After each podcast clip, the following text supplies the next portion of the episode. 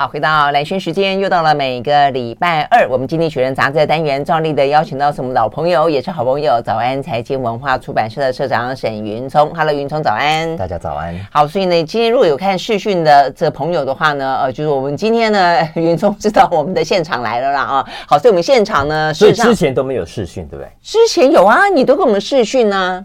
哦，但我的意思说，那个是，是啊，但我就说你的视讯事实上是你过去在什么你的书房里啊，呃，哪里的嘛，对不对？我我以为我们在连线的时候就没有就没有影像哦，有啦有，嗯，因为现在真的是经过了这个疫情之后，我觉得现在视讯真的大家都太熟悉太方便，用这个什么不不管是 Google 还是用 Zoom 什么的。重点是我突然想到，我记得我跟你连线都穿着睡衣啊，所以我以为没有。乱讲！你明明知道，只是你可能忘忘记了。反正你穿睡衣穿的很奇怪，而且我要讲的重点是，反正你出门不出门都穿睡衣啊，不是吗？是不是这个意思？我都不相信的话呢，这个听众朋友今天去看一下那个我们的直播视讯，是不是穿的跟上次一样？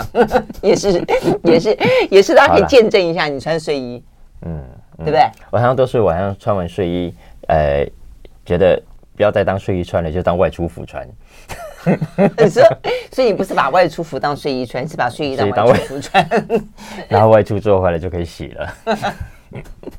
哎呦，OK，好。所以呢，呃，其实现在台北市的疫情相对来说是比较和缓啦。那而且大家也比较熟悉，呃，快筛了。先前不甘愿的，现在也都甘愿了。所以呢，沈云说是做了唾液快筛出来的，对不对？嗯，做了唾液快筛，嗯、是因为小朋友的关系。嗯，因为小朋友关系，所以家里有准备了唾液的。哎、哦，你觉得这样方便吗？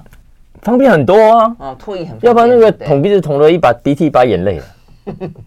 我是都还蛮熟悉的了啦，啊、嗯，而且对我刚才就跟他讲说，这个唾液的还是一样，伪阴性会高过于捅鼻子的啦，哈、嗯。但是不过如果你常常塞的话，应该也还好。好，所以呢，这一期的《经济学人》杂志呢，我们就来聊聊呃主题啊，呃，它有两个封面，我觉得两个封面都还算是蛮精彩的。一个封面的话呢，这一个。呃，我发现这个经济学人关注到的科技话题，都会跟我们跟黄哲斌啊，我们固定的呃，在这个阅读单元里面，每个月一次的这个阅读网络阅读趋势，我们通常也会发现是有同样的呃这个交集。这边讲到，就 AI 呃已经可以帮你去做一些绘画哦，所以你只要输入一些关键字，呃，AI 呢其实可以帮你画出一幅呢几乎就像达利的超现实的画作里面啊。好，所以你这边。封面故事讲的就是 AI 的下一步是什么，它的新未来是什么？那另外一个的封面做的是呃英国，英国真正的 problem 是什么？他说 It's not just the Boris Johnson，因为先前的英国的话题是呃落在保守党内部去呃投不信任票给 Johnson，好不容易惊险过关了，所以你以为英国只有这个问题吗？显然的，经济学人告诉你说不止啊，真正英国的问题的话不是在 Johnson 的身上而已哦，还有别的话题。好，所以呢，这个两个话题我们都会要来跟大家好好的聊一聊。嗯，先聊哪一个呢？我们来先聊 AI 的那个封面。哦，好啊，因为它太有趣了。嗯，呃，其实讲了 AI，我们现在都知道，它其实就是一种很好用的人类的辅助的工具。嗯，但它又不像一般的机械那样的辅助，因为看起来 AI 不但会执行。而且呢，还能就现在的 AI 有很强烈的学习能力，嗯、它可以去抓到我们赋予它的各种的符号的使用规则，嗯、然后最后呢，呈现出有创意的结果。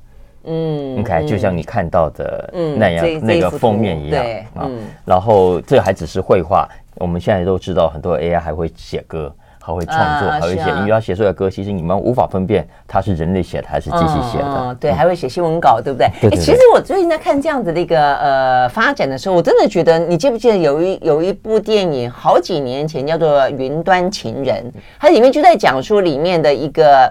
呃，我很喜欢看那个《神鬼战士》里面的那个演皇帝的罗马皇帝的那一个，忘记他的名字。他拿过，他后来演小丑那一部的时候，嗯、拿下奥斯卡金像奖的最佳男演员，就是等于影帝啦。他的演技超级棒。他在那一年演一个很很很文很文艺的电影，就叫做《云端情人》。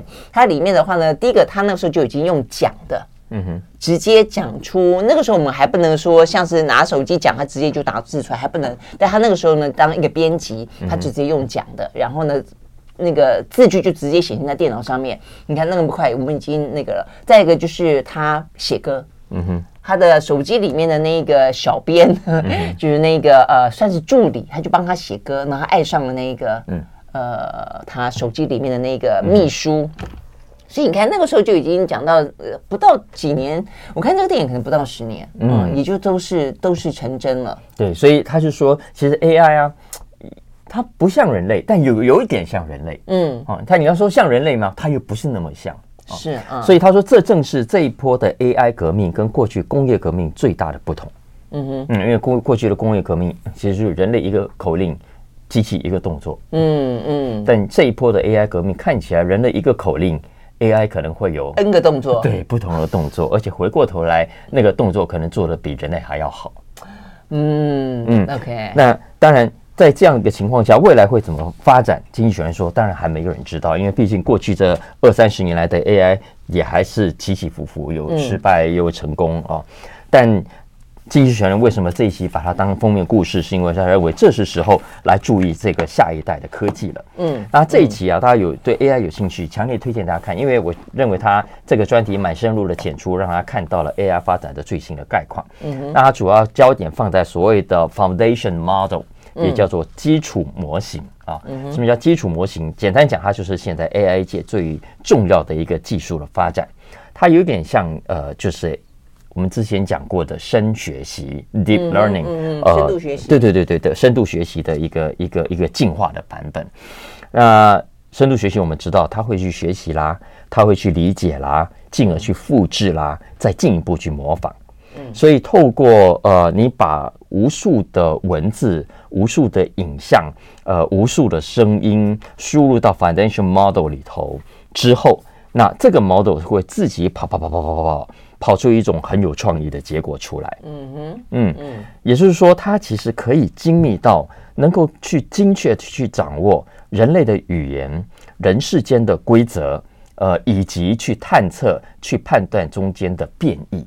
嗯。哦，这种能力其实是很很特殊，是你很难去去描述它。嗯，它到底怎么发生？因为你刚才看到这个封面，它到底怎么产生的？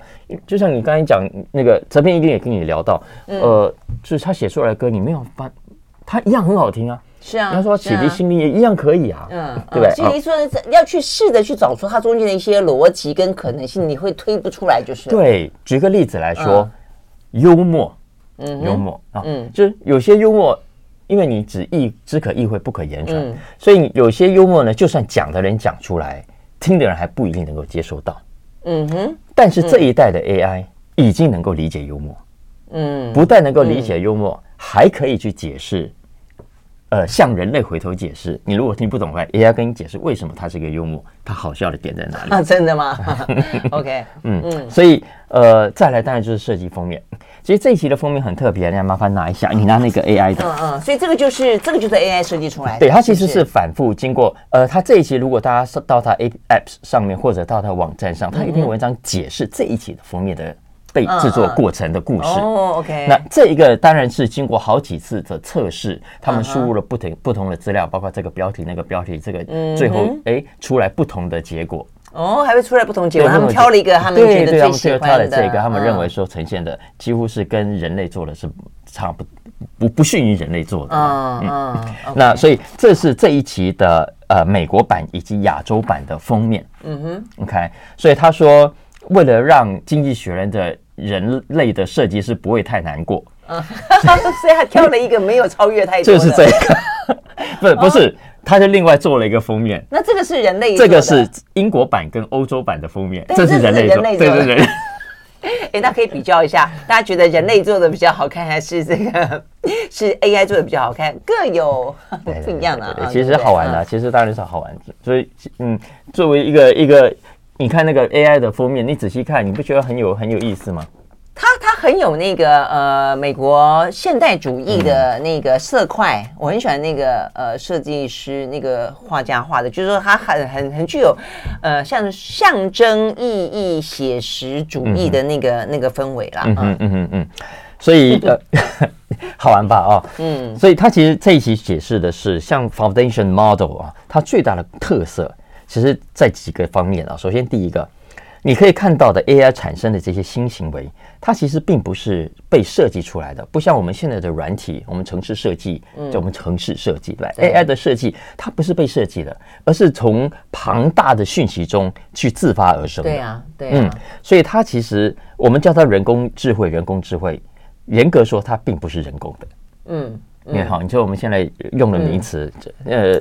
是这么这么有趣，嗯，而且我觉得听起来就变成以前我们会觉得说，呃，电脑它没有办法呃理解，刚刚讲包括像幽默，包括人类的情感，嗯、然后呢，它可能不会有创意。但是像现在这些画作，呃，已经出现一些你不可预期的结果。其实创意某个程度就是有点不可预期，而且它可能无法被复制。嗯、你跑输入这个资料，第一次跑出来是这个结果，第二次再跑出别的结果，没错没错，这就是这就是 AI 神奇。你本来可能觉得你输入了一百个资讯出来是同样一个。结果嘛，对不对？但现在现在事实上不一样，对啊。所以如果这样子推断起来的话呢，就变成 AI 它越来越可能可以去取代一些我们认为人类不可被取代的部分。嗯，是不是？从这一点来看，人类何尝不是如此？我们我今天写的文章跟明天写的文章可能是不一样的。那当然，所以我们才会觉得人类优于 AI 啊。但是比如说，如果 AI 也这个样子的话，那我们人类就又一次的呃被就是就是优点跟缺点其实都跟人类一样。包括说，如果你觉得刚刚那个封面其实不怎么样啊，对不对？其实人类设计设计出来，可能也有 也有这样的问题啊。总之，呃，很更重要的是，总之这一期的封面故事要让大家知道的是，目前的版本的 AI 的学习能力跟过去已经不一样了，因为它非常非常的强大。嗯，这也意味着未来的应用范围是非常大的。你想想看，刚刚讲的都是简单的写文章啦，呃，做设计啦，写音乐。但未来，如果我们在科学的研发上把它也派上用场呢？嗯哼，就是人类其实很多研发的过程也都是意外造成的。嗯，所以，所以，所以，如果未来可以用 AI，可不可以用它来研发新的药物？嗯，OK，呃，金逸璇其实说，我们现在其实进入了一个叫 AI 的工业化时代了。嗯，因为 AI 的工业化时代说可以利用它来研发各种的呃，我们实际生活中呃可能需要的各种发明，例如省电的方法。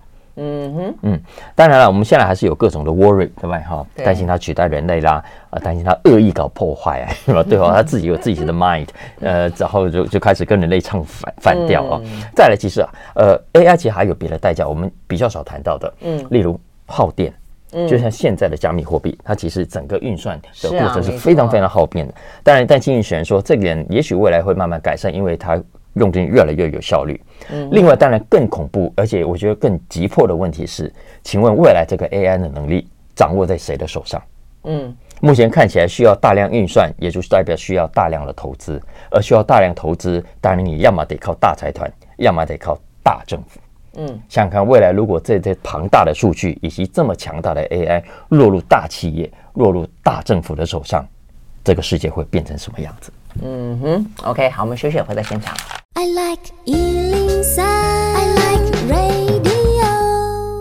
好，回到来讯时间，继续和沈云聪来聊这一期的《经济学人》杂志啊。那好，我们这个 AI 先先理解到这边了，因为我真的觉得这个事情发展的好快哦。嗯，嗯，今天这样的分析，下一步可能再过个几年，可能也不到几年，它可能又有一些新的发展了。但总之，我觉得 AI 未来你在你家里，我在我家里，我们用 AI 来连线谈《经济学人》。那就代表不是你在连线，不是我在连线，就是现在搞不好过一段时间，听众以为是我在讲话，是云聪在讲话，但事实上我们 AI 可以模拟出我们两个在讲话，搞不好啊？是啊。我就要，因为我要接上电线到我脑波里，我就可以一边睡觉一边跟你连线。因为在国外已经有虚拟歌手了，不是吗？对，不对？啊，那大家也是一样，会会去追追星嘛。像日本这个就真的是非常的很红，也非常的典型。嗯、那以后搞不好会塑造出一个主持人，他是很棒很棒的呃广播主持人，跟我们一样，可以在那个呃这个把七点到九点的时间全全国第一名，搞不好那时候我就不需要存在了。嗯、那大家就以为说是。呃，某一个人在讲话，那事实上他可能只是 AI，嗯，嗯，对不对？哈？呀，所以其实呃，我最后再帮经济学人总结一下，他其实这个专题是说，我们过去其实比较担心的，呃，是 AI 的执行招晶体的这个问题，嗯，嗯，然后，但是其实我们可以看到，刚刚讲这个 AI，毕竟它到最后还是在人类的控制底下，嗯哼，所以应该 worry 的其实是我们刚刚讲的，如果未来这个资料。呃，未来的这个技术介入者是政府，请问它会呈现什么样的变化？美国政府训练出来的 AI 会不会有美国人自由世界的意识形态？中国政府所训练出来的 AI 会不会？啊，当然，我觉得会啊。有不同意识。然后，呃，当这样的形态，它本来就来自资料，然后它出来的资料之后，又再回馈到资料之后，呈现在网络上，形成新的 data，会不会就再形成更大的偏见？嗯，呃，美国的世界、西方世界、中国的世界，会不会因此又更加渐行渐远？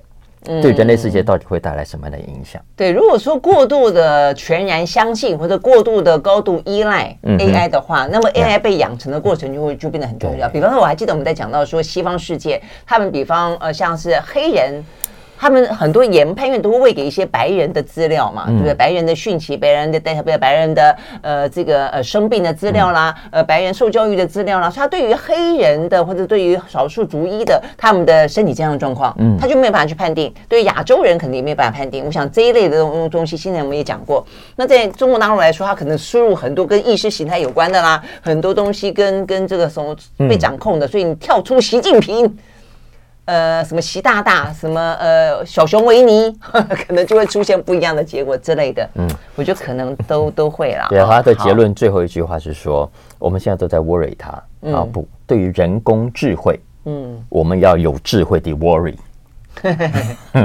OK，好，所以呢，如何有智慧的处理人工智慧啊，就是这个意思。好，那另外的话呢，就要关心下一个话题了。呃，有关于 AI 部分，我们会持续的来关心、来观察这个趋势。那另外这个的话呢，就是英国。我还在想说，这个封面我刚才跟云聪讲，看两个都是有点像是粉彩画跟蜡笔画，嗯、对不对？嗯哼。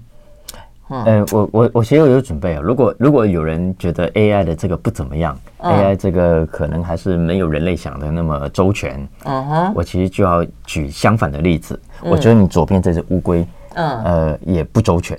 如果它，呃，不周全，嗯，你说画的不周全，为什么呢？不是概念，概念，嗯，因为因为它这些用用乌龟，其实主要是讲，呃，英国的经济停滞了十五年，嗯啊，就是成长的非常非常缓慢，对。但是，因为我孩子这这这一年来养了乌龟，嗯哼，嗯，所以对乌龟有特别的观察。我我觉得乌龟动作一点都不慢，啊，真的吗？大家对乌龟严重的误解，速度之快的，真的吗？哎，真的真的，游泳速度很快，它它捕食猎物的速度很快。我觉得养过养过乌龟的听众朋友一定知道。真的、啊，真的，真的。那那它它可能是跟兔子比的时候比较慢，是这个意思吗？所以大家才会有这个我我既定的印象嘛。下次养兔子，你，你应该要养个，这样才比较科学。两个比较一下。哎，开玩笑，他当然是用人类呃一般对乌龟的这个这个这个理解啊。啊，我知道。那下次应该不要讲乌龟慢了，用树懒，树懒是真的慢，树懒超级慢。那还得是真的树懒，你不可以是那个那个。真的是卡通里面，卡通里面，卡通里面出来也很慢。好啦，好，那这个英国真正的问题，我们在讲到的就是在讲说英国的经济速度放得非常的缓，那他形容说像乌龟一样慢。嗯，好吧，那事实上你一说是有点快，就是。所以他这一期的其实呃，欧洲跟英国的封面故事就是这个，为什么？因为。英国的经济好坏跟欧洲是唇齿相关的。对，嗯，如果英国中经济不好，其实欧洲也好不到哪里去。而英国呢，现在已经停滞了十五年了。过去其实英国一度自豪自己，你看西方自由世界啊，自由开放、全球化，呃，很满意自己的活力。可是呢，其实现在明显看到它的整个经济成长已经不但落后于其他的新兴国家，甚至连它旁边的欧洲它就落后。嗯，呃，经济学人用 productivity。生产力的数据来看，在 G7 国家当中，G7 国家当中，从一九九七年到二零零七年这十年当中，英国在 G7 当中排名第二，仅次于美国。嗯，但是从二零一零年到二零一九年这十年，嗯哼，在 G7 当中，英国反而是倒数第二，哦倒数第一是意大利。嗯嗯，二零二二年今年最新的每人平均 GDP，英国呢看起来会比美国还要少了。百分之二十五以上，啊，成长 GDP 成长速度啊，呃，所以整个成长率很明显的是落后于其他的新兴国家了。哦，哎，那如果他一直十五年来都这个样子的话，但他现在通膨又这么的严重，跟美国不相上下的话，那他这个停滞性通膨的危机来的一点都没错。所以这是为什么这一期这么的重要啊？嗯、呃，那先讲一下为什么过去这十几年来。英国的经济这么糟呢？嗯，主要是因为二零零八年的这场金融风暴，没有说很多国家都受害，嗯，但其实英国最惨。为什么？因为一来英国的金融业占比非常的高，嗯，英国金融业非常的重要。再来第二个，Brexit 叫做脱欧，OK，脱欧其实也雪上加霜。脱欧之所以重要，是因为它跟欧洲的这样一个变数。如果你是投资者，你觉得你脚步要不要放慢？你觉得要不要先观望？所以第一个，它筹资就减少。嗯，再来第二个，贸易谈判一直。一直要重新再谈，要重新再处理，所以贸易也受挫。OK，所以同一段时间，全球贸易在成长，英国的出口反而是衰退的，嗯，而且前景目前看起来不被看好。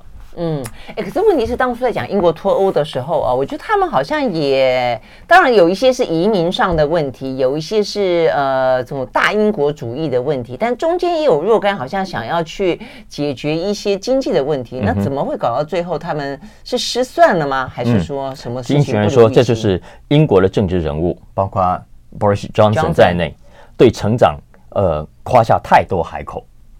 嗯嗯，让让给人民许下太多根本不可能实现的承诺。嗯嗯，那用很多的假数据呢，来为英国的经济涂脂抹粉。嗯嗯嗯，这样经济学人说不要被这些数字给骗了。OK，嗯嗯呃，经济之所以会这么的糟，会停滞的这么严重，他认为元凶之一就是因为政治人物老是让大家自我感觉良好。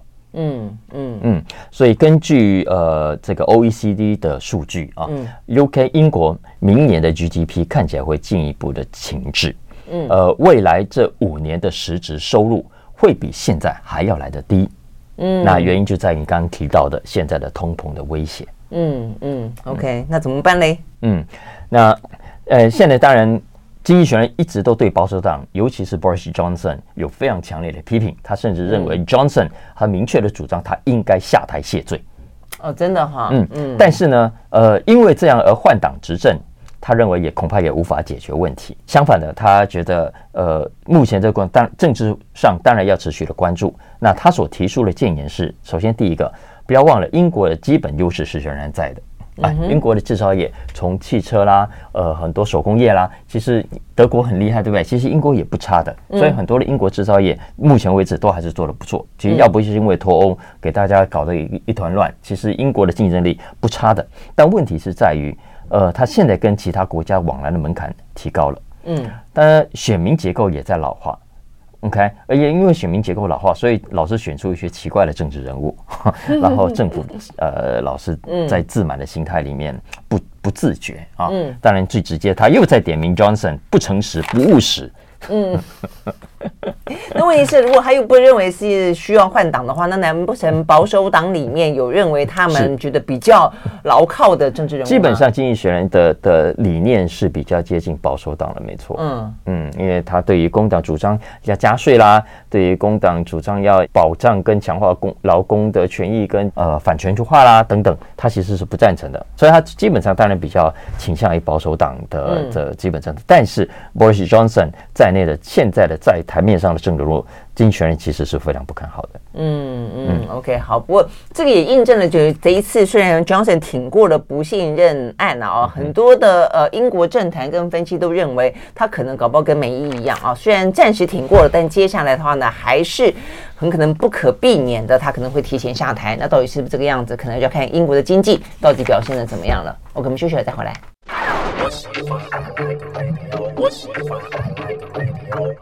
好，回到蓝轩时间，继续和沈云聪来聊这一期的《经济学人》杂志啊。好，那现在呃讨论的话题不只是英国了啊，则接下来的话题一样的是围绕在这段时间，就是真的因为最近的呃经济状况真的蛮糟糕的啊。那所以呢，大家都会去讨论说这样的一个状况会持续多久？然后呢，在这个状况底下的话呢，会怎么样子的发展？那企业到底该怎么办？嗯，这期的 Business 的头条我强烈推荐。因为他其实讲的是在接下来的艰困时期，身为企业的负责人，身为企业的领导人，你要怎么带领企业去度过这一波的通膨风暴？嗯，你看，因为很显然的，未来这几年，包括台湾在内，状况都不是很妙的。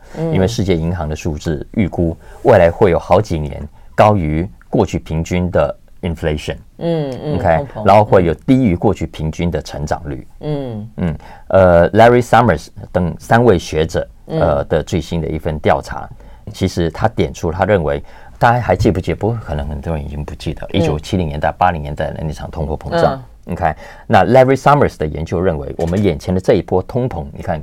刚刚我们聊天的时候，我们都讲到美国八点多了，嗯，欧洲很多国家也八点多，英国也是八点多了啊。其实已经跟一九八零年代相距不远了，嗯，相距不远了。但问题是，我们的企业准备好了吗？嗯，准备好了吗？大家可以想象，你现在是开店的老板，你现在经营公司，你准备好要应应接下来的通膨了吗？嗯，你知道未来接下来通膨可能会发生什么样的状况吗？嗯，看，当然很多企业，你如果问他，现在都啊，yes，没有在怕的啦。我们做企业当然是身经百战。你看我们度过了金融风暴，你看我们过去这两年的疫情，我们还不是这样挺过来了？嗯，但经济学人不，他说面临接下来的通货膨胀，这是一个截然不同的挑战。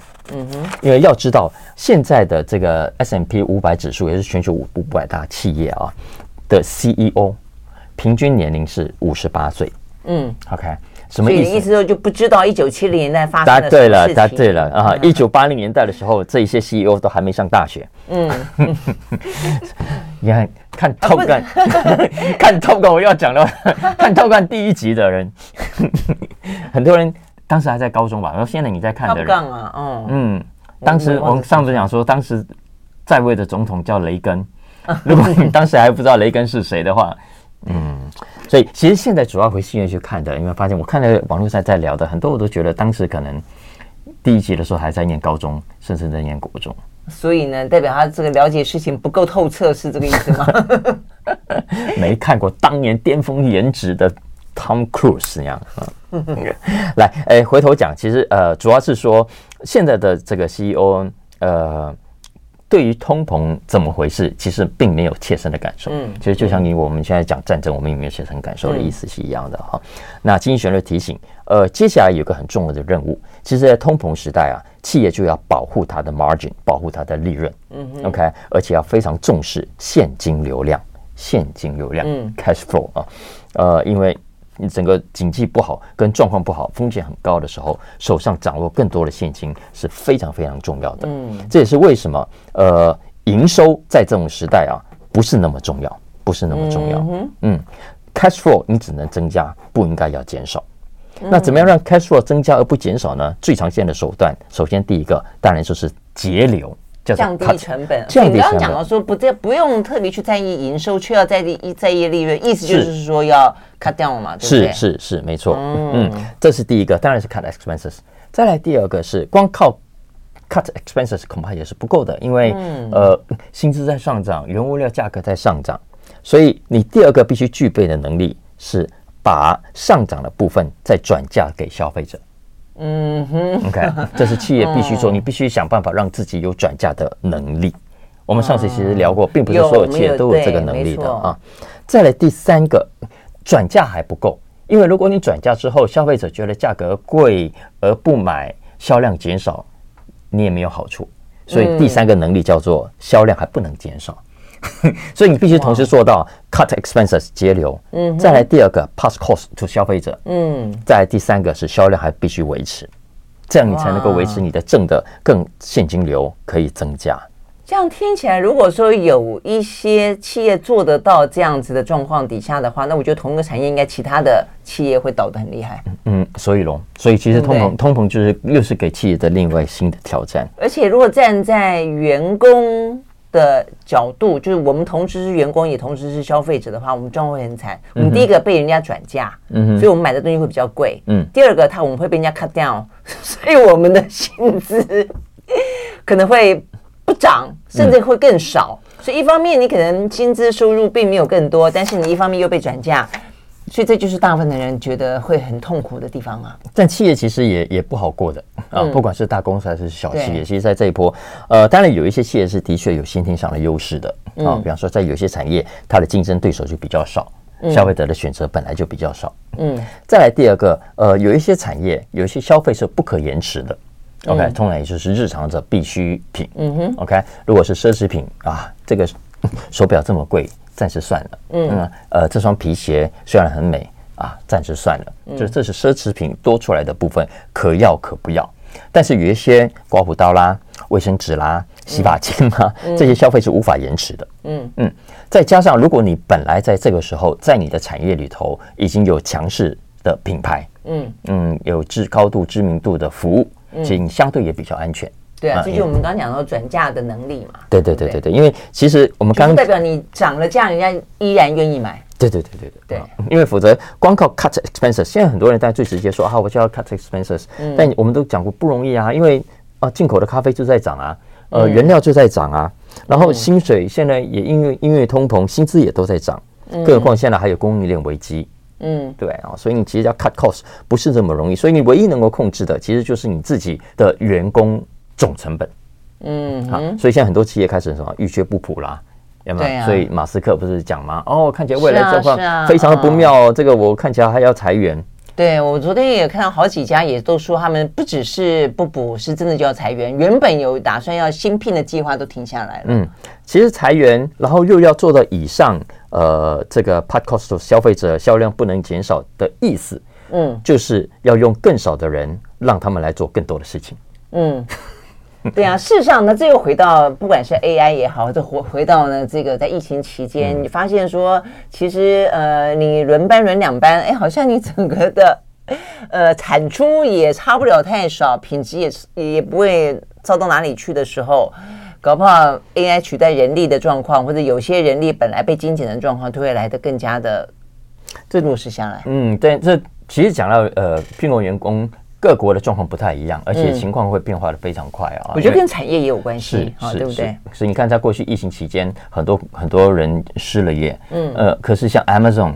这种网购、邮购业，大量抢手，对。对对，抢手之后，现在很多又变成拢人，因为他开始结束 lockdown，跑到外面来了，所以加上美国现在很多的求职呃讯息其实相当的混乱。嗯，OK，我们上集也讲了，而看起来好像很多人在很多事在求人，对对对，嗯，但但那些事是真的存在的事，还是其实是企业为了自保而把未来可能需要人的需求都先开出来。呃，造成一种假性的呃需求热烈的现象。嗯嗯，其实这也是一个问号啊。但无论如何，这也都是企业接下来的挑战。另外补充一个重要的挑战是，如果未来呃通通膨的情况下，库存管理非常重要。嗯，库存管理非常重要啊。其实最近的新闻，大家去 Google 都可以看到，叫 Walmart 啦、Target 啦，呃，就出现了在疫情期间过度采购、库存严重滞销的这个这个现象啊。因为库存其实就是就是你的账期。嗯，OK，你进了货，除非人家寄卖，你卖多少才给人家钱，否则你进了货，你总要一个预付，呃，总要一个一个账期吧，啊，三个月后、六个月后，你确实在一年后你还是要付啊，这也代表了你资金负担，你的现金周转也是因此会被打折扣的。嗯嗯，所以未来呃，刚刚讲的 cash flow 管理非常重要，呃，保护你的利润非常重要，库存管理非常重要。嗯嗯，经过这个疫情，现在大家都知道，你过度的囤积哦，可能这个对你的企业韧性来说，反而是一个伤害。Just in time，有些时候反而是更重要的弹性。OK，我们休息再回来现场。I like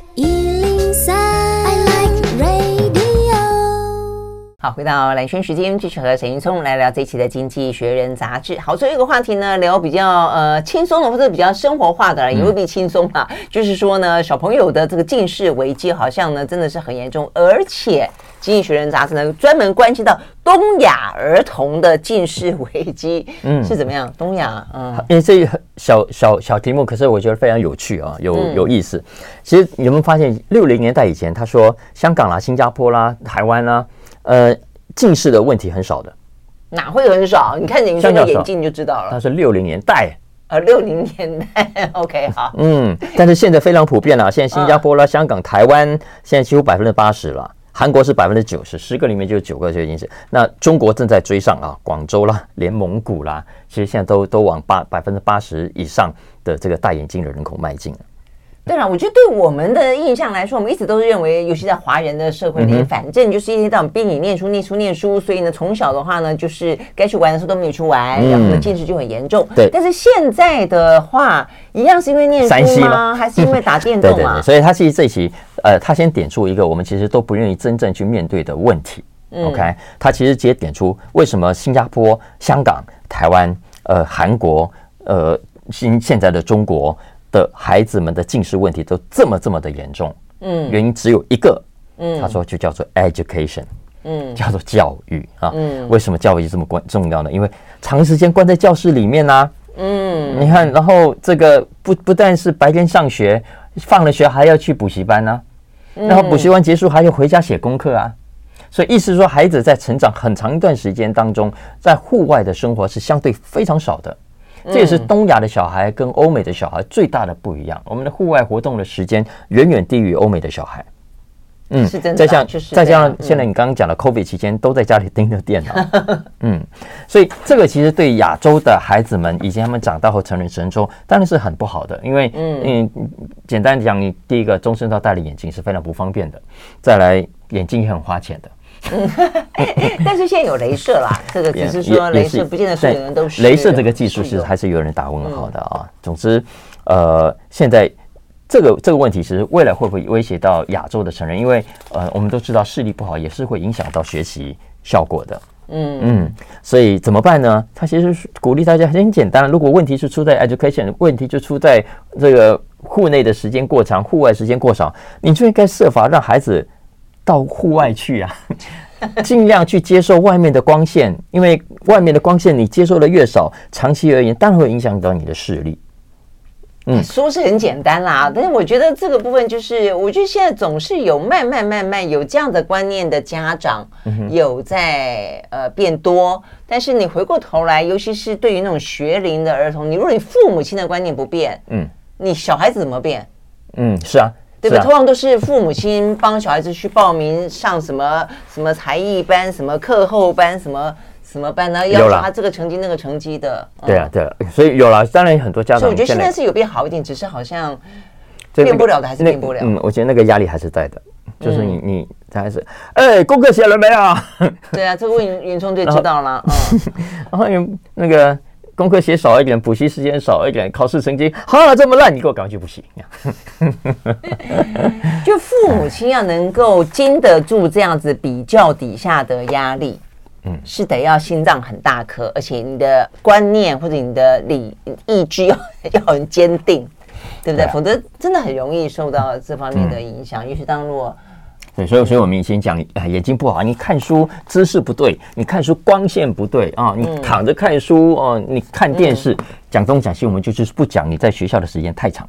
嗯，你补习的时间太长，啊、你写功课的时间太长。所以我们有一段时间本来不是说要让这个小朋友上学的时间变短吗？就讲半天，我本来说、嗯、哦太好了，这个我们常常常在讨论。然后家长说不行不行，因为这样影响到，就变成只取消什么 早自习了，还是说哦取消早上考试啦？但是一样要去那边参加早自习，那不是一样，对不对？搞不好你下次跟他跟大家讲说，哎，那我们要改到去户外，好啊，那我们就改成户外上课，会不会把学校屋顶拆了？